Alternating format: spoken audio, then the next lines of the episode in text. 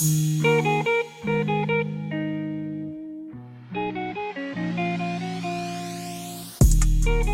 wants to lean, she want the Gucci. I ride with some harness on me. I got the Fala, galerinha do Taon. Ah, não, mano, assim não. E aí, galera do Taon, porra! Hoje é dia de ativar o modo música. Como é que você tá, Tico? Fala, Gabriel, tudo bom, irmão? Cara, vamos ativar aqui o modo monstro, porque hoje a gente tá com um episódio que vai ser insano, filho. Eu falo isso com tranquilidade, porque hoje a gente vai falar de um tema que tá crescendo cada vez mais, que é a nutrição esportiva. E para isso, estamos com um convidado super especial, amigo meu desde o ensino médio, um cara que ainda não é formado, mas já é uma referência na área da nutrição. Inclusive, para mim, um dos melhores conteúdos hoje no Insta. Enfim, já falei bastante, vou deixar o Thales se apresentar agora. Seja bem-vindo, Thales, e obrigado por aceitar o convite, irmão. Fala, rapaziada. Então, agradeço muito o convite para a participação aí, né? É, eu me chamo Thales, eu estudei contigo no ensino médio. Não era um bom aluno no ensino médio, eu confesso. Comecei a me dedicar mais na faculdade, né? Assim, tomei gosto por estudar na faculdade em si. Hoje em dia eu estou no sexto semestre, me formo ano que vem. Assim, eu gosto bastante da fisiologia, nutrição esportiva, principalmente, né? É um pouco óbvio. Hormônios também, gosto muito da área. E assim, o meu TCC vai ser basicamente sobre isso. Eu vou falar sobre recursos ergogênicos do esporte. Nisso a gente vai envolver questões de suplementação e um pouquinho sobre hormônios, que é algo muito comum no meio esportivo, né? E hoje eu vim corroborar um pouquinho aí com as ideias de vocês, trazer um pouquinho de conteúdo para tentar agregar o máximo de informação possível. Boa, show demais, mano. Pô, prazerzão. parênteses aqui. Vá, prazer Fala demais estar com tu, Thales. Minha mãe, ela, ela viu teu conteúdo, achou muito doida. Ela perguntou como é que emagrece 10 quilos em um dia. Eu falei pra minha mãe que é impossível, você concorda?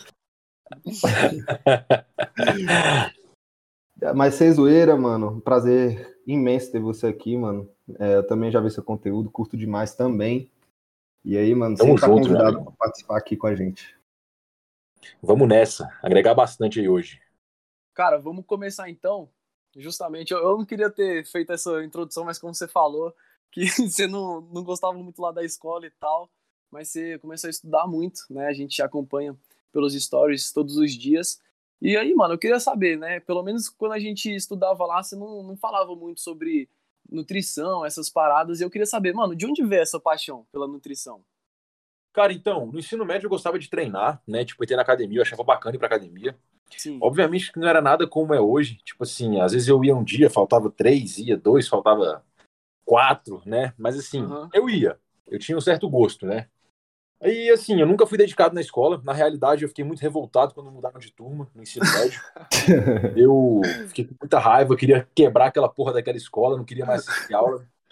Foi, foi foda, foi foda. Aí eu fui pro cursinho, aí no cursinho eu pensei assim, cara, meus amigos estão na faculdade, eu tenho que dar algum jeito de encontrar alguma coisa que eu goste. Né? Sim. Aí na época eu vi que eu gostava muito de musculação e eu me via diversas vezes estudando coisas assim de nutrição na internet para tentar melhorar minha dieta, alguma coisa assim. Então acabou que eu falei, cara, por que, que eu não faço nutrição? Aí eu entrei no curso de nutrição, né? Os primeiros semestres, assim, cara, achei fantástico. O curso é muito bom no, no começo. No começo é algo, assim, diferenciado, sabe? Você pega muita anatomia, muita fisiologia, muita bioquímica, que é fundamental para qualquer nutricionista e qualquer profissional Sim. da saúde, né? Só que aí depois começou a vir muita matéria relacionada à saúde pública, e assim, é uma área que eu não gosto tanto. Porém, mesmo assim, ainda tive notas ótimas, continuei mantendo boas médias, né? Para manter um Uhum. bom boletim, caso eu pensasse em seguir carreira acadêmica. Só que hoje minha pretensão mesmo é atender em consultório, né? Aham. Aí com isso veio essa busca incessante por artigos científicos para tentar trazer o máximo de conteúdo o mais atualizado possível para meus pacientes barra seguidores no Instagram, né? Pô, show demais, mano. Mas, tipo assim, te perguntar, é, como você era louco por, por academia e tal, por que, que você não optou pela educação física? Cara, eu até pensei em fazer educação física. Só que a questão é o seguinte: eu tinha alguns amigos que faziam no CEUB, né, que é onde Uhum. eu faço nutrição, e eles falaram que não era tão bom curso, que a cadeira de professores não era tão boa assim, entendeu? Aham. Inclusive, um deles se formou agora, e entrou para nutrição comigo, conseguiu adiantar muita matéria por conta da educação física, né? Querendo ou não, a gente pega um pouco de matérias deles, eles um pouco da nossa. E ele realmente falou isso, confirmou para mim que, cara, não compara a cadeira de nutrição com a de educação física. né? Sim. E, mano, é, mas assim, tu falou que, tipo, tu fez cursinho, essas coisas, então nutrição foi um negócio que, quando você tava na escola, assim, você não tinha pensado muito nisso, não, né? Não, cara, não tinha pensado. Na realidade, eu na escola, é porque, assim, o meu pai sempre, quando ele era vivo, ele era fissurado em concurso público, né? E meu pai Uhum. sempre quis me induzir muito para essa área. Só que Uhum. eu via que, assim, pelo menos na minha casa, eu tô falando isso mim- baseado na minha experiência, né? Na minha Uhum. casa, eu sempre tive uma vida mediana, com meus pais sendo é, concursados, né? Lógico, era sempre uma vida estável, mas era uma vida mediana. Não era nada acima do comum. Eu nunca tive acesso a coisas acima do comum. Por exemplo, meu pai nunca teve um carro, sei lá, su- surreal, que era um sonho que eu tinha, entendeu? Uhum. Eu não queria ser igual meu pai, de ser um cara mediano. Show, mano. É... Bom, vamos seguindo então. Minha próxima pergunta, e essa, para quem acompanha a gente aqui no Taon, também vai ficar bem interessado. A gente já fez alguns episódios sobre a NFL, né? Futebol Uhum. americano. Que, assim, a gente vai ver o shape dos caras é assim, mano, escroto, tá ligado? Os caras tudo com 1,90m, 2 metros, pesando 130 quilos. E mais recentemente a gente também fez uma, um episódio com o Pedra, que ele é, ele é atleta, né? Triatleta de atleta de triatlo. E aí, mano, a gente queria saber um pouco qual a diferença da dieta de dois atletas desse, né, de alto nível, porque claro que os dois é, se esforçam, vão pra academia, têm seus treinos, mas um precisa estar sempre meio que assim em forma, né? Eu eu acho que eu vou falar meio que besteira, mas aí você me corrige. Um tem que um tem que estar bem mais em forma, tipo seco, e o outro, cara, tem que ganhar quanto que- mais de massa muscular possível, né? Eu acho que você quis dizer que eu acho que um tem que ser talvez mais resistente ou talvez mais explosivo, não? E- Mais por esse isso. lado? É. E como é que entra a dieta de cada um? Tem Cara, muita então, diferença. Quando a gente pensa em alta performance, igual você colocou, um atleta de endurance, por exemplo, e um atleta de da NFL, são categorias bem distintas, né? Seria basicamente a gente pegar um nadador e um fisiculturista para dar de exemplo, entende? Uhum. Mas vamos lá, assim, quando a gente pensa no cara da NFL, ele vai ser um cara que tem que ter bastante massa muscular, né? Obviamente. Então os treinos dele são muito voltados para força e também para hipertrofia, né? Ele Uhum. também vai ter que ter uma boa quantidade de peso corporal. Então a dieta acaba tendo ali uma margem de calorias muito, muito grandes, né? Porque querendo ou não, ele tem que comer bastante para colocar muito volume no, no, no físico dele. Lógico, temos posições também que, se eu não me engano, tem o cara tem que correr e tem o cara que arremessa a bola. Eu não sei muito de NFL, né? Mas os físicos. né, Em relação aos físicos, se a gente pegar aquela galera que fica lá na frente mesmo, aquela galera que é maçuda, cara, o cara ele deve ingerir mais ou menos um cara daquele de 1,90m. Por baixo, eu coloquei umas 4.500, 5.000 calorias, né? Tá, Isso mais de 50% disso daí vai ser de carboidrato, entendeu? Eu dei Uhum. até uma olhada num artigo que vocês me falaram que eu fazia, é, conversar um pouquinho sobre a NFL, em que atletas que estão na posição ali, ali de frente, tem atleta que consumia até 7 mil calorias por dia, entende? Isso são relatos de casos. Assim, então, assim, 7 mil calorias, se a gente for pensar em comida 100% limpa, vamos colocar um exemplo esdrúxulo aqui. Se ele comesse 18 pães por dia, pães de, pães de pães francês, né? Ele Uhum. teria que comer mais ou menos 18 pães para dar 2 mil calorias. Sacou? Então, assim, é algo surreal, entende? Por isso que normalmente esses caras, quando a gente pega ali da linha de frente mesmo, da NFL, eles acabam sujando muito a dieta, comendo muita besteira, para tentar atingir Uhum. esse saldo calórico todos os dias, porque é algo bem complicado, é algo bem difícil. Quando a gente pensa assim, em comer muita besteira em um dia, ou então comer muito em um dia, é até tranquilo. Agora, você comer todos os dias sem sentir fome, é algo bem difícil. Agora, Mano. quando a gente pensa num atleta de endurance, só para concluir o pensamento, Não, não, sim, foi mal. normalmente eles eles acabam tendo assim uma dieta também um pouco mais alta em calorias. Por quê? Porque os treinos também são um pouco desgastantes, são treinos muito longos, de longa duração, né? Mas a gente tenta priorizar nesses atletas de endurance um metabolismo mais voltado para a oxidação de lipídios, né? Porque os lipídios geram mais energia ao serem oxidados quando comparados com o carboidrato. Entende? Uhum. Uhum. Mano, eu tinha, é, tipo assim, talvez mudando um pouco de assunto, não sei, mas foi uma pergunta que me surgiu durante que você tava falando é, sobre o pessoal da NFL, entendeu? Tava vendo outro Uhum. dia um podcast com o Joe Rogan, não sei se você, se você conhece, e Sim. ele, ele tava falando com, com um cara que ele, ele não é nutricionista, mas ele cuida da alimentação, assim, ele fez nos Estados Unidos, você tem aquele negócio do exército lá, né? Aí o cara ele pode tipo, fazer o curso de nutrição do exército, mas você não Sim. se forma, você não é nutricionista. Aí tem esse cara aí, eu esqueci o nome dele, me, me falha a memória agora, mas assim, ele é um cara que ele praticamente cuida é, de todos os lutadores do UFC e da maioria do, do, dos caras da NFL também, entendeu? E também do pessoal de beisebol. E ele tava falando um pouco sobre, talvez você possa falar, que, eu, que você fala um pouco de, de, hormônio, e é uma coisa que assim, eu não tenho muito conhecimento, eu acho que é bom o povo também é, escutar, porque às vezes eu discuto muito, porque eu lembro que assim, é, logo quando começou a surgir essa história de suplemento no Brasil, pelo menos, o pessoal tinha um certo preconceito, né? O pessoal falava, porra, isso daí faz mal, porra, sem, sem, porque não sabia o que, que era, uma coisa muito nova, né?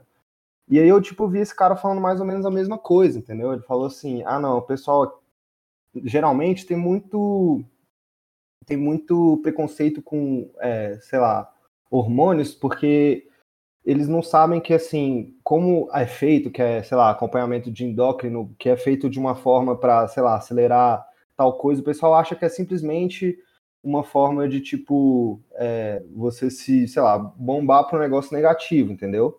Eu queria que você falasse um pouco disso, eu não sei se você, se você se é nesse, nesse sentido mais ou menos que você estava falando. Sim, sim. Porque, porque é uma coisa que eu vi, e tipo assim, eu, eu vi um pouco nesse podcast que eles estavam falando um pouco da, do TRT nos lutadores do UFC, né?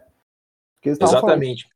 Então, aí eu queria que você, se você pudesse falar um pouquinho disso, porque eu acho que é interessante pro povo, porque até assim, eu acho que é um negócio que é muito marginalizado, né? Cara, com certeza, eu acho um assunto bem bacana, inclusive já pesquisei muito sobre. Eu estava até lendo esses dias como é que é feita algumas análises de doping para ver como burlar a análise, né? Porque sim, quando uhum. a gente pensa em alto rendimento, é inevitável o uso de qualquer recurso para aumentar nem que seja 1% da performance. Uhum. Porque 1% em alto rendimento é muita coisa, entendeu? Sim. Se você uhum. pensar em 1% em indivíduos normais, sei lá, aumentar 1% da sua corrida ou da minha corrida, um exemplo, não vai mudar em nada.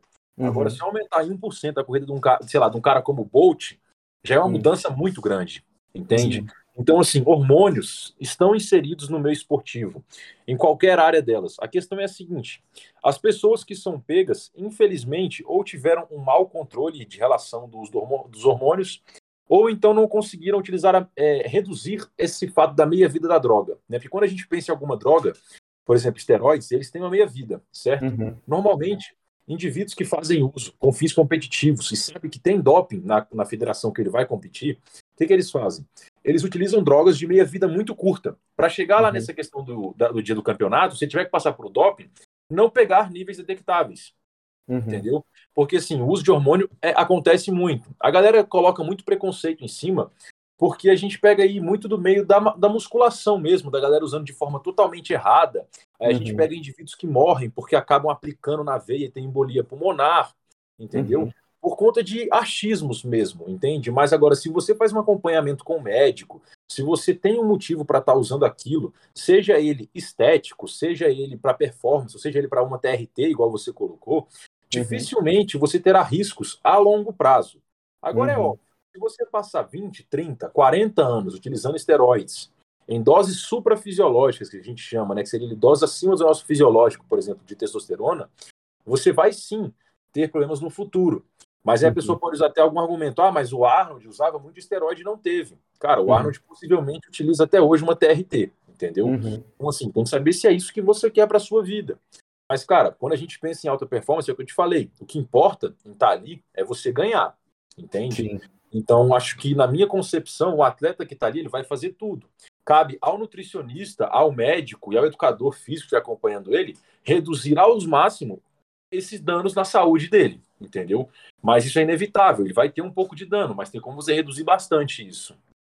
É até aquele negócio, né? Que se ele, sabe, no final das contas, se ele não fizer o uso disso, né, ele acaba saindo atrás. E eu achei muito interessante isso, mano, porque é realmente uma discussão que, tipo, eu acho agora, não sei, nos Estados Unidos eu vejo que está tendo muito sobre isso. Eles estão tentando desconstruir essa imagem, porque o pessoal, assim, o pessoal acha que não acontece, entendeu? E acha que, assim, foi igual você falou, tem que ter um acompanhamento médico. Você não pode só chegar e falar, pô, vou me injetar um negócio aqui na veia e vai ficar tudo bem, entendeu? É bom porque as pessoas têm que ter uma educação sobre isso, até para não fazer isso, entendeu? Eu acho que é muito interessante a gente falar disso. Cara, eu concordo totalmente contigo, até porque, assim, se você pegar a meninada que tá começando a treinar agora, não tem tanta noção, acha que, por exemplo, ah, eu tô vendo a veia aqui, eu tenho que aplicar o esteroide aqui, mas, cara, a gente sabe que esteroide é de uso intramuscular, mas aquela galera leiga que não entende Uhum. tanto, vai muito pelo achismo, fala, ah, não, é intravenoso, aí aplica na veia, aí morre, aí os jornais colocam toda aquela mídia em cima para falar, nossa, meu Deus, olha isso. Aí acaba colocando apenas um lado muito negativo, entendeu? Não Uhum. estou fazendo apologia ao uso, estou só informando que a gente Não, tem não. sempre os dois Sim, lados. sim, sim. Tanto o lado do benefício quanto o lado do malefício. sim. Não, é exatamente isso.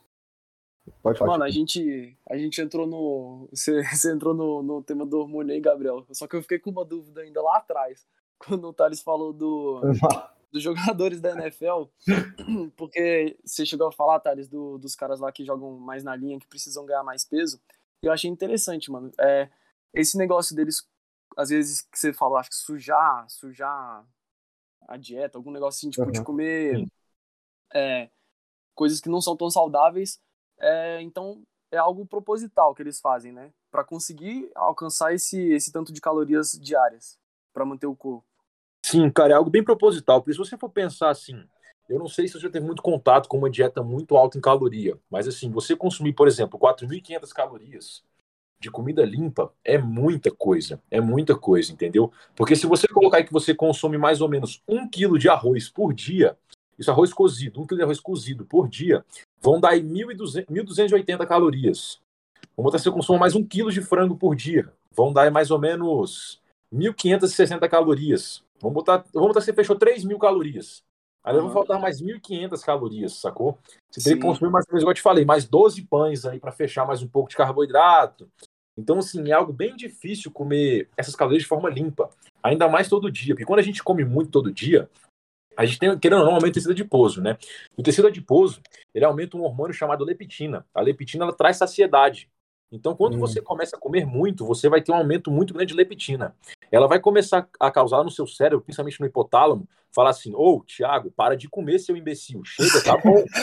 entendeu? Só que você não quer parar de comer, você quer ficar maior do que você já tá, entendeu? Então acaba que fica muito difícil, muito, muito difícil. Aí eles começam a sujar a dieta para tentar chegar nesse total de caloria. Só que essa sujar que eu falo não vai ser comer tranqueira o dia inteiro, entende?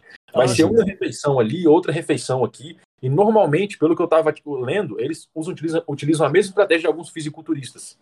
Uhum. Sujar a dieta é meio que depois do treino. Então, mas, Thales, eu, tenho, eu, eu tava vendo exatamente, tipo, outro dia um vídeo, de, tipo, daqueles vídeos do YouTube. É, eu vou denunciar aqui, que fica passando, tipo, é, body, é, fisiculturista troca dieta com, sei lá, jogador de futebol, sei lá, não sei, Sim. essas coisas. E eu fico me perguntando, vendo isso daí, é porque eu acho que também é uma ignorância minha, porque eu acho que é uma coisa que a gente vê, mas eles comendo todos aqueles negócios lá, ele, eu, foi o que você falou, eles têm várias, várias refeições e às vezes eles comem umas besteiras. Como é que eles não ficam destruídos de cansaço, entendeu? Como é que eles conseguem, tipo, depois, só treinar depois, tanto que eles treinam com comendo esse, esse tipo de coisa, entendeu? É isso que não, não entra na minha cabeça. Cara, porque assim, é, normalmente, vamos colocar pessoas normais. Uhum. Pessoas normais vão ter um estoque de glicogênio ali mais ou menos até 500 gramas, né? No, no, no músculo, no corpo todo, basicamente, certo? De glicogênio. Glicogênio seria a energia estocada como forma de carboidrato. Você ingerir um carboidrato, ele vai ser estocado. Ele vai ter Uhum. três funções, basicamente. Ele vai ser usado como combustível pelas suas células, ele vai ser estocado em forma de glicogênio, ou então ele pode formar gordura, que seria a lipogênese, certo? Uhum. Ou seja, indivíduos destreinados vão ter um estoque de glicogênio ali mais, mais ou menos em média de 500 gramas. Agora, indivíduos treinados podem chegar até 800, 900 gramas.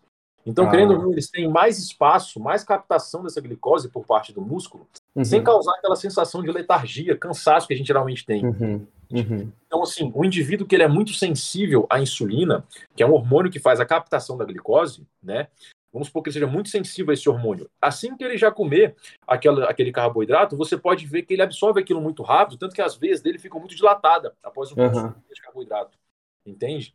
Uhum. Então, assim, quer dizer que ele está conseguindo estocar aquilo muito rápido, está tão oxidando aquilo muito rápido. Então, eles não ficam tão cansados assim. Entende? Uhum. E querendo ou não, quando eles colocam alguma estratégia de consumir muitas calorias em alguma refeição, normalmente é após o treinamento, entendeu? Uhum. Ele gastou muita energia no treino, a intenção seria repor aquela energia, e como a gente tem uma enzima no nosso corpo chamado glicogênio sintase, que ela Uhum. vai sintetizar essa energia que eu te falei, entendeu? Ela está muito sensível após o treino. Então, qualquer carga de, car- carga de carboidrato que você coloque, ela já direciona para essa síntese de glicogênio, sem tanta formação de gordura. Entendeu? Aham. Sim, sim, faz todo sentido. É, e outra coisa que eu tinha visto a respeito até que você tava falando, foi mal, tipo, de- depois dessa eu, é porque eu, eu real, assim, Relaxa. foi o que eu falei, eu assisti esse negócio aí dos, dos atletas e eu fiquei com muita dúvida, entendeu? E eu vi esse cara falando, mas aí realmente eu acho que eu posso falar muita besteira aí, Thales, ainda bem que você tá aqui. Eu vi Não, um cara esquenta não. falando que às vezes eles têm estratégia de usar é, vários tipos de carboidratos, eu não sei se estou falando merda, mas porque eles têm, tipo, diferentes transportadores, seria isso? E que, assim, você conseguiria, tipo, não sobrecarregar a digestão, alguma coisa assim do tipo, não sei se é isso que eu tô falando. E que às vezes eles usavam essas estratégias, assim, até pra eles ficarem, tipo, pra quem não, tipo, não tá acostumado a comer tanto, às vezes os caras tão, tipo, ou então até aqueles caras que fazem corte de peso, eles usavam essa estratégia para eles conseguirem não sobrecarregar o corpo. Não sei se isso se é isso mesmo, Thales. Irmão, é exatamente isso. É porque, assim, nosso intestino delgado, a gente tem dois transportadores de glicose, de certa forma. A, Uhum. gente, a gente vai ter o SLGT1, que é um canal de transporte entre glicose e sódio, que ele é sim-porter. Ou seja, tanto o sódio quanto a glicose entram junto. Só que Uhum. eles têm um limite de absorção, sacou? Mais ou menos você consegue, vamos supor que você faça uma carga de 120 gramas de carboidrato. Um Uhum. exemplo, entendeu? Seria interessante você colocar 90 gramas de glicose e 30 gramas de frutose. Por quê? Uhum. Porque a frutose também é um carboidrato, só que ela utiliza outro transportador lá no seu Uhum. interóstero, no seu intestino delgado, para fazer a entrada, entendeu? Então, Uhum. assim, você não sobrecarrega esse intestino, você não vai ter casos de gases ou até diarreia que pode acontecer com uma carga de carboidrato muito grande, e você consegue repor esses estoques dele, por exemplo, de glicogênio, ou então Uhum. jogar uma glicose na corrente sanguínea de forma muito mais rápida, e sem Uhum. sobrecarregar o intestino daquele cara. Então, um conjunto entre frutose e glicose é muito interessante para você ter um aporte muito grande de carboidratos. Saquei. Saquei. Então é por isso que Então, geralmente eles existe. fazem uma. É, tipo, colocam uma frutinha e depois colocam mais um negócio pra glicose, né? Um negócio assim, ou tô, tô viajando?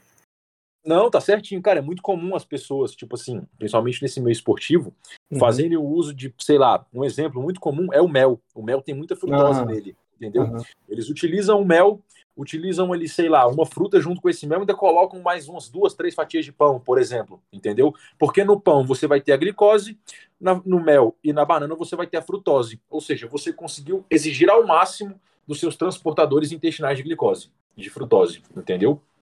Saquei. Nossa, muito, muito legal isso. Pode falar aí, Tico.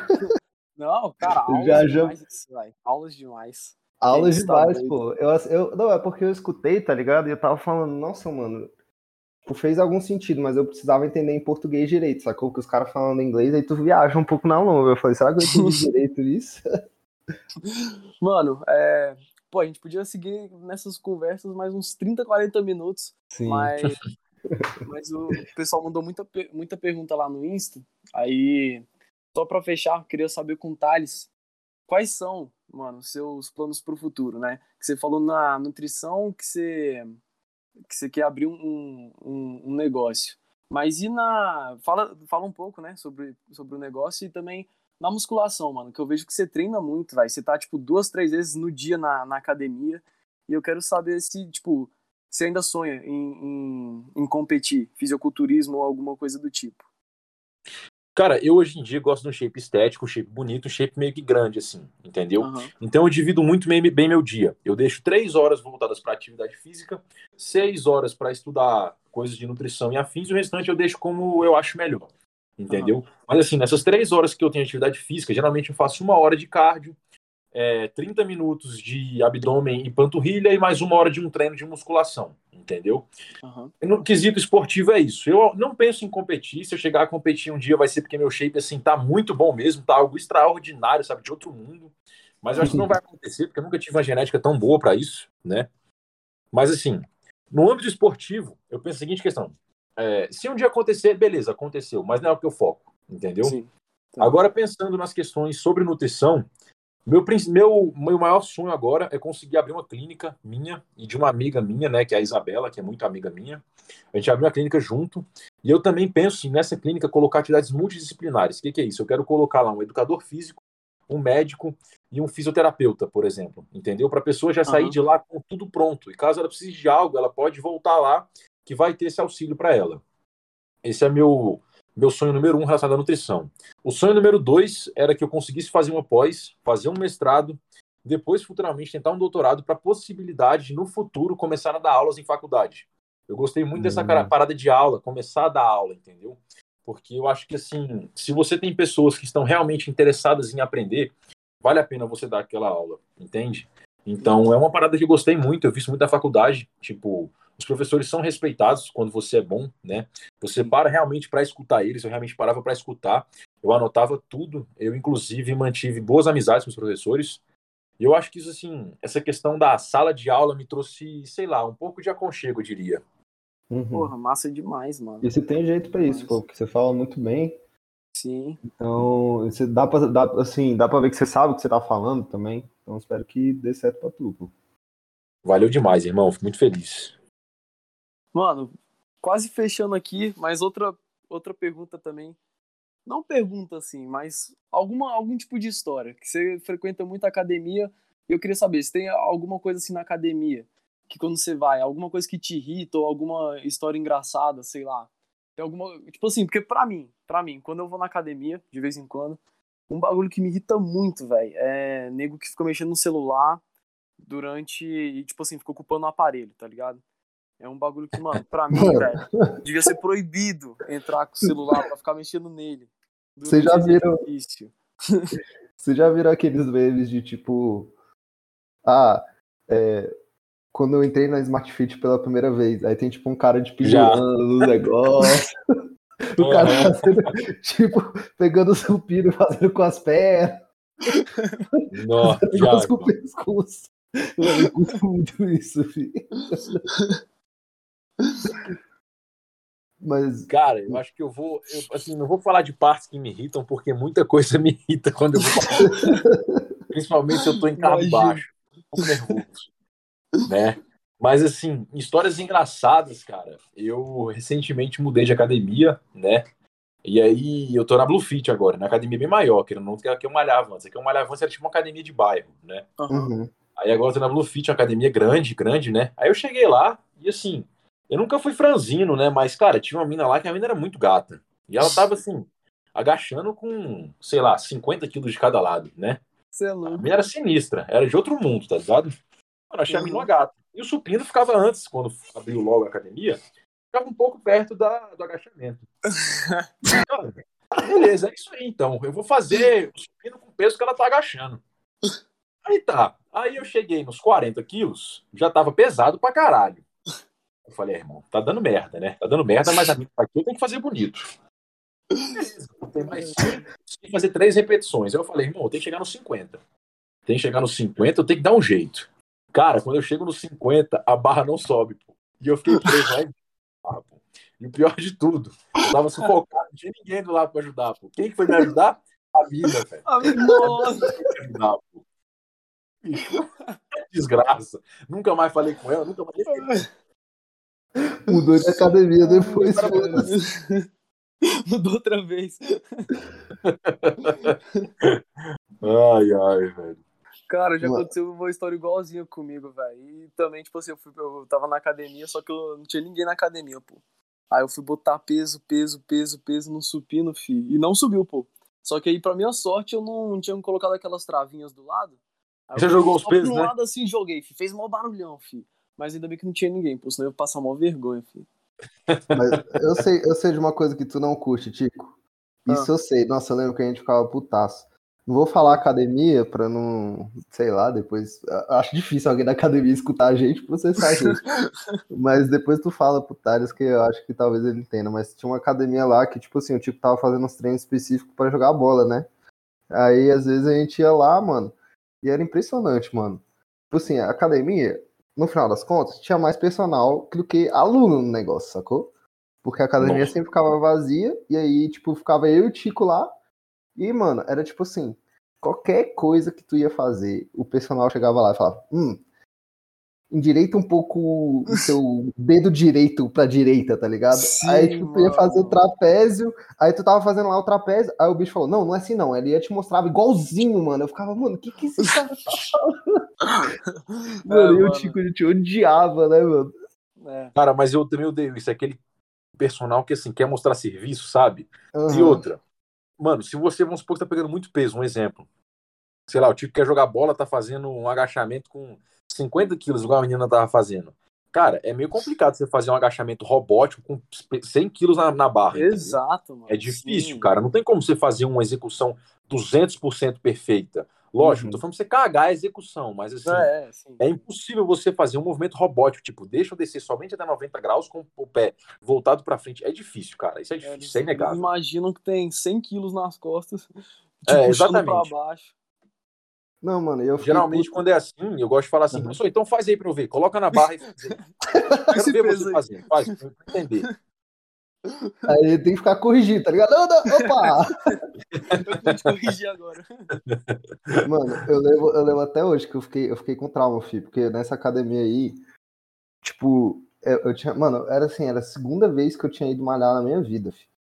Aí tem, tem um personal lá que o bicho é meio assim, tu sabe de quem que eu tô falando, Tico, o bicho é meio chato, digamos, pra não falar outras palavras. Aí, mano, eu tô suave lá, fazendo meu tríceps, e aí, tipo, tava falhando, tá ligado? E aí, tipo, eu tava tremendo. Aí o bicho para do meu lado, ele. Nossa, está feio, hein? E vaza.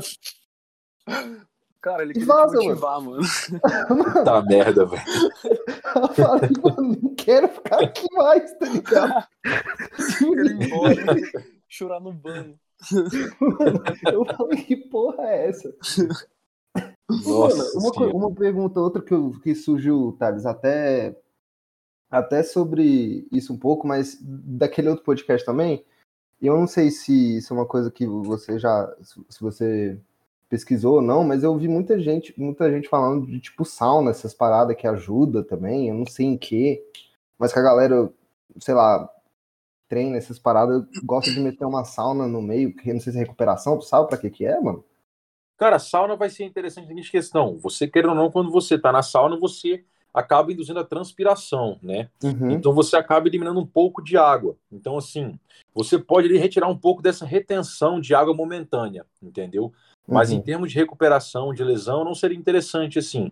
Seria mais Uhum. aquela banheira de imersão de gelo, entendeu? Sim, Que é muito famosa. Aí seria mais para questão de lesão, né? Agora, já falando em estética, até em fisiculturistas, igual você colocou aí, de fase final de preparação, você Aham. colocar o cara numa sauna para ele desidratar mais pode ser interessante, entende? saquei. Então é é só uma desidratação mesmo. E essa, Exato. essa banheira de gelo, ela para quê?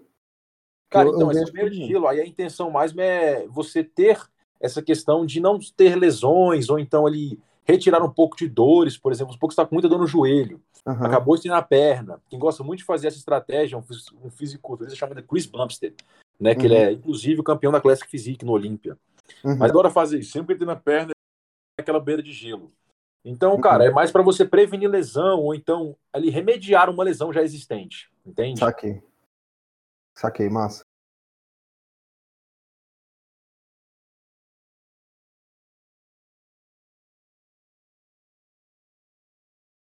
É, deixar aí seu Insta pra galera que for escutar a gente, mano, vale muito a pena, real mesmo, acompanhar. É Todo top dia, né, mesmo. Thales? Todo dia tem stories, academia, nutrição, inclusive que eu tava até falando com ele, que ele às vezes posta umas receitinhas lá e tem uma que eu tô viciado. Fala aí, Thales. Então, meu, meu nome no Instagram é Thales Underline Facim, né? Eu gosto muito de postar sobre nutrição, eu abro caixinha de perguntas todo dia para dar a oportunidade de responder diversas perguntas. Eu posto umas receitinhas, mas as minhas são bem simples, né? É algo assim, bem rápido, fácil, que fica gostoso. O Tico mesmo provou iogurte com whey e aveia, fica a melhor coisa do mundo. Né? Assim, quem tiver aí também quiser provar, pode provar, que fica muito, muito, muito bom. Bom demais. Cara, meu conteúdo é sempre lá para ciência, né? Eu tento puxar o máximo das evidências mais atuais para trazer bons conteúdos. Uhum. Não, muito bom mesmo. A gente vai colocar no Insta de qualquer jeito, mas é sim. muito bom mesmo, recomendo demais. E, mano, é porque eu tô com uma imagem na cabeça aqui, galera, eu não tô conseguindo tirar, pô. É porque o, o Thales, ele falou, ah, não, o Tico que, que é, é, ele que, tá, que, tá, que joga bola, o bicho ia treinar agachamento igual a menina, com 50 quilos. Aí eu não imaginei. A cena que eu imaginei é o Thales chegando na academia, vendo o time fazendo agachamento, falando, fazer um supino aqui do lado. Pensa, o Tico ajudando. Eu tô desde aquela hora. Deixa eu colocar então um, asterisco aqui eu não conseguiria fazer nem 50 no agachamento de cada lado e nem 50 no supino. Então, se fosse essa história aí, o Thales ia passar mal. Quando o Thales ia morrer. o Thales ia morrer. Ele ia ficar lá preso. O Tico, o ia chamar a ambulância, o bicho ia estar morto, duro lá. ai, ai, ai, pariu. Mano, mas então vamos lá, vamos para as perguntas. É, muito obrigado a todo mundo que mandou. A gente teve que separar algumas, não deu para pegar todas. Mas é isso. Vamos lá. Primeira pergunta aqui, eu acho que. Essa eu acho que eu já tenho até um pouco da resposta, porque a gente sempre escuta, tudo em excesso faz mal. Mas não vale fazer a. a, a não, não, vou perguntar aqui, Thales. Fruta em excesso faz mal? Cara, se você for pensar na fruta, fruta em si, a menos que você coma, por exemplo, mais de 3 quilos de fruta por dia, não vai fazer mal, não. Entendeu? Porque assim, quando a gente pensa em fruta fazer mal, a gente pensa essencialmente na frutose, né?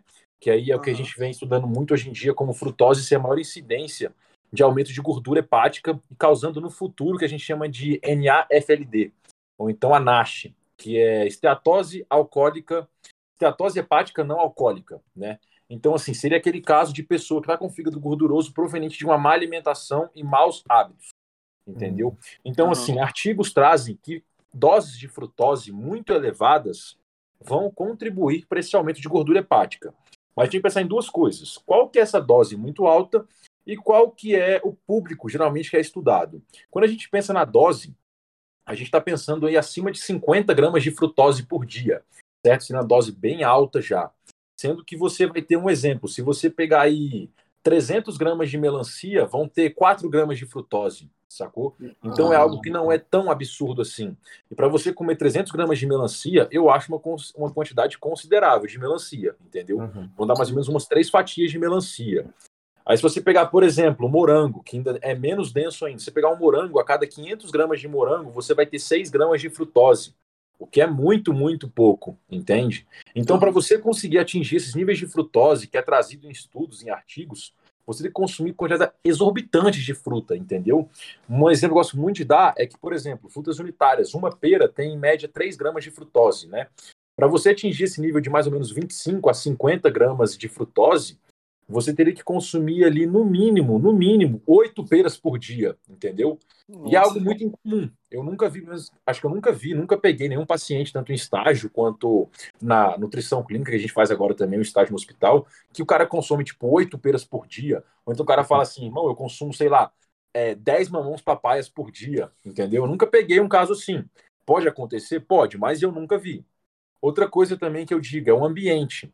Normalmente, o ambiente barra pessoa que é estudada nesses artigos são o quê? Indivíduos obesos, entendeu? Agora, uhum. se você é um cara que treina, tá possivelmente, sei lá, numa dieta isocalórica, às vezes pega um dia de déficit, de superávit, possivelmente você não vai ter nenhum problema com fruta e nem quantidades altas, entendeu? Entendi, esse mano. problema aí... Foi, foi, mal, tipo, mas só, só um negócio, esse problema aí do... É, essa doença lá que você, que você tá falando, é uma doença que ela geralmente ocorre a longo prazo? Isso, pode... o NASH ou, NF, ou a NAFLD são uhum. relacionadas ao fígado. É questão de estenatose hepática, não alcoólica. Que seria aquele acúmulo de gordura no tecido hepático, né? aquele acúmulo de gordura no fígado. Porque, uhum. assim, vou falar de forma bem simples. Mas quando você quebra um triglicerídeo, você quebra ele em ácidos graxos e glicerol, né? E esses ácidos graxos podem ir lá para o fígado e eles podem ser transportados ou não por uma proteína chamada VLDL, que é a Very Low Density Protein, entendeu? Então, assim, ela tira gordura do fígado, por exemplo, leva para outros tecidos. Só que quando você começa a comer demais, começa a acumular muita gordura, começa também a ter uma resistência à insulina, você acaba, por consequência, aumentando essa questão da gordura hepática, entendeu? Uhum. Então, assim, isso vem, é a longo prazo. Você não uhum. vai conseguir isso aí, sei lá, em duas semanas, ou então, sei lá, comi 20 frutas em duas semanas, uhum. estou com estatose hepática. Não, não é assim. Isso aí são anos de maus hábitos. Uhum, bota fé, bota fé. Quer fazer alguma pergunta, Gabriel, do Insta ou eu puxo todas aqui? Não, pode puxar, pode puxar. Pode? Meu céu morreu. Outra, outra, outra pergunta, é, mais para essa galera aí é, vegetariana e tal. É, tu acha que o ovo pode ser a única opção de proteína no dia, que já é suficiente? Tipo assim, substituir o ovo pela carne, pelo frango? Cara, então, o ovo, ele é um alimento ali que tem total aporte de aminoácidos, né? Ou seja, ele tem todos os aminoácidos essenciais nele. Aminoácidos essenciais são aqueles que a gente precisa prover para o nosso corpo por meio da dieta, entendeu? Aqueles que o nosso corpo não tem uma capacidade de produzir. Aí entre eles a gente vai ter a leucina, isoleucina, valina, triptofano e assim por diante, entendeu? Mas esses aminoácidos estão presentes no ovo, na carne, no frango, no peixe. Então, assim, a pessoa pode consumir ovo o dia inteiro. A questão que ela tem que ter um pouco de cuidado com o ovo é porque o ovo também não é somente proteína. Um ovo, mais ou menos de 80 gramas, vão ter ali 6 gramas de proteína e 6 gramas de lipídios, né, gordura. Então ele junta os dois. A questão que você tem que ter em mente também é que, assim, um exemplo, se você consumir 20 ovos por dia, você vai estar consumindo 180 gramas de proteína e 180 gramas de gordura. É. Sacou? Uhum. Então é algo que você tem que sempre pensar, mas poder usar pode. Aí qual a sugestão? Se você é vegano e só consome ovo, eu acho válido você começar a utilizar claras, né? Porque a clara do ovo tem somente proteína. Então você pode comprar clara pasteurizada no mercado. Interessante, mano. É, outra, é- essa aqui eu achei muito boa. Whey protein, tem hora certa para tomar? Não, cara, o whey protein nada mais é do que um suplemento à base de proteína, né? Ou seja, você vai ter proteína no whey protein, você vai ter na carne, você vai ter no ovo, você vai ter no peixe, vai ter no frango. Então, assim, a intenção do whey é para aquele indivíduo que quer uma comodidade ou quer um doce na dieta, entendeu? Ou então para aquele indivíduo que não consegue atingir o total de proteínas diária. Mas, assim, você pode incluir em qualquer momento do seu dia. Eu, inclusive, tenho amigos médicos, né, que eles gostam muito de utilizar o whey protein com aveia durante o plantão. Eles dão no internato, entendeu? Então, Uhum. assim, é válido para aquele momento em que você não tem como fazer uma alimentação bem balanceada, ou então naquele momento em que você está ali numa correria, ou sei lá, tem que fazer um pós-treino e não sinto tanta fome. Vou lá e vou tomar um whey protein. Mas não tem um horário fixo. E tem Só uma que- outra. co- É, foi, foi mal, Tico. O que eu queria saber, que eu acho que é uma coisa que tem muita gente falando, já vieram até me, me perguntar, é a questão da creatina. Eu queria saber qual que é o benefício dela e qual seria também o momento de tomá-la. Bacana. Cara, quando a gente pensa em suplementar creatina, nosso intuito principalmente é aumentar os estoques de fosfocreatina intramusculares. Quando a gente pensa em estoques de fosfocreatina intramusculares, a gente pensa no seguinte: o nosso músculo vai ter tipo um reservatório. Pensa que é um tanque de gasolina de um carro, certo? E ele Uhum. está lá guardando um monte de fosfocreatina. Vamos supor que o Tico, para fazer agachamento com 50 quilos de cada lado, ele vai ter que quebrar ATP. Né? E o ATP é uma moeda de troca. Você quebra o ATP, o seu músculo fala, bacana, você me deu a moeda, eu vou te dar a contração muscular. Entendeu? Uhum. Qual que vai ser o benefício da creatina? O benefício principal dela é restaurar esse ATP de forma mais rápida. Ou seja, se você consegue restaurar o ATP de forma mais rápida, você consegue gerar mais contração, dando mais moeda para o seu músculo. Entendeu? Uhum. Ou seja, você consegue aumentar a sua performance no treino, por consequência, aumenta a hipertrofia, aumenta o rendimento, consegue é, reduzir a sensação de fadiga, entendeu? A gente tem estudos também com creatina em idosos, reduzindo casos de sarcopenia. A gente tem estudos com creatina que estão em fase um pouco inicial ainda, mostrando é, questões de benefícios relacionados ao sistema nervoso central, à sinapse nervosa. Nós temos estudos com creatina também mostrando boa, bo- melhores recuperações em indivíduos que usavam creatina durante lesões do que aqueles que não usavam. A gente Hum. também tem o é, uso da creatina com o intuito de aumentar de forma mais rápida os estoques de glicogênio. Então, assim, cara, a creatina tem muita função, muita função mesmo. Uhum. E querendo ou não, é o suplemento mais estudado que a gente tem na literatura. Hum. Bota fé demais. Tico, não esquece, é só um negócio, não esquece da minha mãe não, senão ela me mata, filho. Tá, tá. Não, eu só quero voltar rapidinho nesse do, do Whey Protein, que tem aquele mito. Então, então é mito, né, Thales? De, cara, eu tenho que sair da academia e urgente eu tenho que tomar um Whey, né? Cara, mito, é porque assim, o catabolismo proteico muscular é algo crônico, né? É algo de tempos, tempos e tempos e tempos. Aham. Então, é algo que demandaria uma péssima nutrição ou então um péssimo ambiente hormonal. Você ficar ali 3, 4 horas sem comer não tem nenhum problema. Tanto que a gente tem artigos que avaliam ali que o músculo fica sensível uma maior captação de aminoácidos até 24 horas após o treino.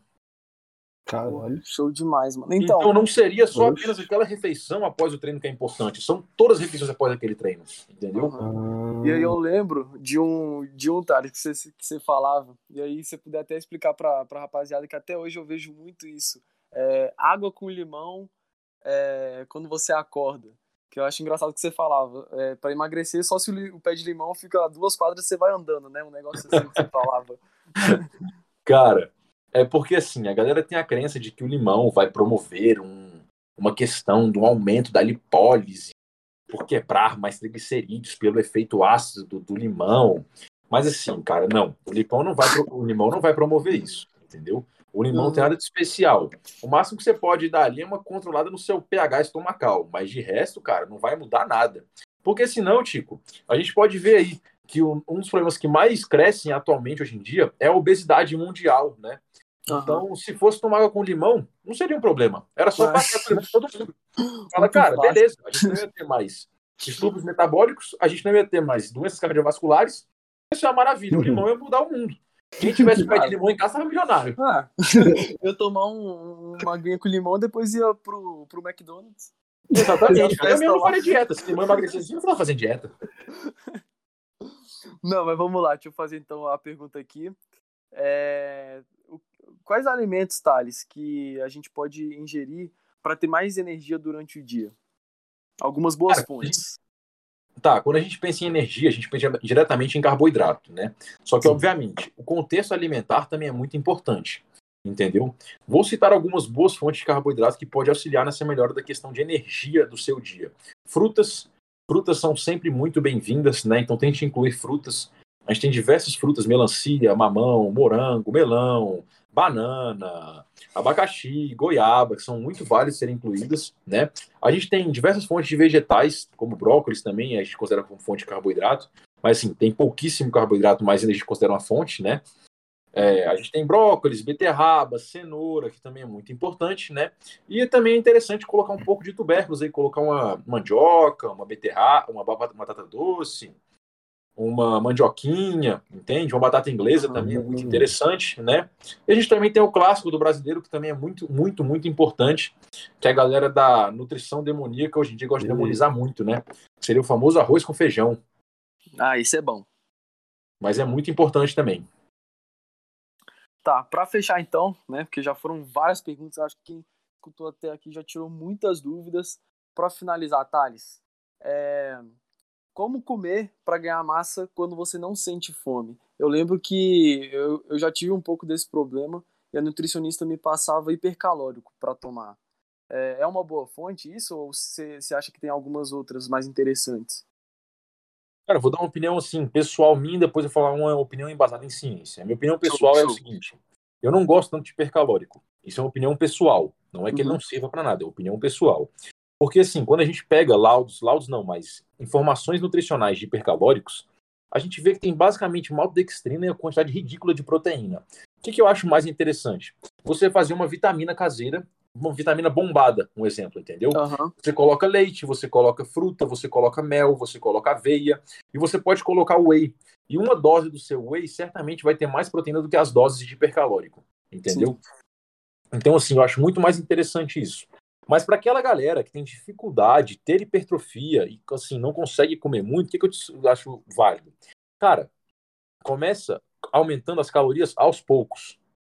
Tenta usar boas fontes de gordura, porque gordura é mais densa energeticamente, né? Aham. Outro ponto também muito interessante é o seguinte: use refeições líquidas, igual eu falei, usa vitamina, tenta fazer um mingau, tenta fazer banana amassada com um pouco de whey e farinha láctea e leite em pó também, pode ser muito válido, entendeu? Outro ponto, tenta inserir na sua rotina um exercício aeróbio, porque o exercício aeróbio vai aumentar um pouquinho seu apetite, entendeu? Então pode ser uma estratégia muito válida. Mano, show demais, velho. Gabriel, quer fazer mais alguma pergunta? Mano, eu tinha um negócio, mas é porque eu não- sei onde que eu tinha visto também um pessoal falando que. Mas é porque eu não sei se eu tô falando se é o contrário ou não. O pessoal falando que assim, tem muita gente que, tipo, é, sei lá, come o arroz, que você tava falando exatamente do arroz com feijão e que seria uma boa fonte pra você sentir mais, ener... sentir mais energia. Que eu vi que tem muita gente que acredita que é o contrário, entendeu? Às vezes até acaba até tirando, porque fala, ah, não, isso me deixa mais pesado, me deixa com sono, entendeu? E eu tava totalmente vendo isso também, que eu acho que é pessoal, tipo assim, o pessoal vai criando os mitos, entendeu? Eu acho que essa foi a parte mais interessante. Até coisas que eu queria saber muito que você falou. Eu acho que por isso foi tão interessante ter você aqui. Porque a pessoal, assim, vai criando o mito de vó, sabe? Quando a avó passa pra tu. E aí você vai acabando, tipo, criando os preconceitos, entendeu? Então, não, não tem mais pergunta, não. Era só um comentáriozinho mesmo. Cara, mas sobre essa questão sua de sonolência, cansaço, é o seguinte. É, normalmente, quando você come fontes de carboidrato, né, no caso de arroz e feijão são fontes de carboidrato, você uhum. acaba dando um pico de insulina, né? E esse pico de insulina, quando ele ocorre, ele começa a cair, você pode ter um pouquinho de letargia, entendeu? Uhum. Por isso que é muito importante você ser bem sensível à insulina. Porque se você é um indivíduo sensível à insulina, você não vai ter um pico tão grande de insulina, entende? Entendi. Você vai precisar de pouca insulina para guardar aquele carboidrato na sua célula, sacou? Então você não vai ter essa sensação de cansaço barra letargia. Saquei. E tu, Tico, tem mais alguma coisa para adicionar pro Thales? Cara, só agradecer muito, Thales, por você ter participado com a gente aqui do episódio. É, eu acho que quem, quem vai escutar a gente vai realmente se sentir muito melhor, tirando muitas dúvidas. E, cara, Sim. eu acho que, assim, tanto. Várias áreas, mas a nutrição em específico é um nicho que está crescendo muito. E uhum. você ter o, o acesso à informação. É, moleque. E você ter o acesso à informação que, que a gente tem hoje, poucas pessoas aproveitam. E eu vejo que tu, Thales, aproveita muito, né? Você lê muito artigo. E, mano, acho que você tem tudo para crescer. Eu desejo realmente, velho, toda, toda, todo mundo pra tu, mano, que tu consiga realizar teus sonhos, porque, velho, quem, quem acompanha no Instagram direto sabe o tanto que tu tá batalhando, mano. Então, muito obrigado mesmo por ter aceitado o nosso convite. Espero, sei lá, daqui um, dois anos voltarmos aqui com um episódio do, do podcast. Tu já fazendo sucesso, a gente também. é isso, mano. Muito obrigado mesmo, vai. Vamos nessa, irmão. Fiquei muito feliz de ter vindo aqui. De verdade, agradeço muito o convite. Espero também todo o sucesso do mundo para vocês, né? Que dê tudo certo com o podcast, que ele vá mesmo para frente. Eu acho que é uma atitude bem bacana, porque assim, eu mesmo gosto muito de fazer cartas no podcast. Gosto muito, acho muito válido. Então, acho que assim, tem tudo para dar certo, né? O podcast tem crescido muito hoje, muito mesmo. E assim, foi fantástico o episódio de hoje, conversamos muito. E, cara, sempre que quiserem, estamos aí de portas abertas. Valeu demais, viu, Thales? Eu realmente, assim, falar real, tu tirou muita dúvida minha, acho, de muita gente. Eu achei muito, assim, superou muito minhas expectativas. Agradecer novamente, mano. Valeu mesmo, mesmo, mesmo, mano. Valeu demais, irmão. Fico muito feliz, viu? Rapaziada, então é isso. Tamo junto. Muito obrigado a quem escutou a gente até agora. Se você tem algum amigo aí, alguma amiga que tem dúvidas sobre nutrição, manda, manda esse, esse podcast aqui para ele, para ela, que eles vão se amarrar demais. E é Não isso, muito obrigado. de seguir o Thales e o Taon no Instagram Verdade, também. Né, isso também. Isso também. segue o Thales, segue o Taon no Instagram. E é isso, tamo junto. Tamo junto, galera. Valeu. Vamos nessa, valeu. relax me. You ain't gotta ask me.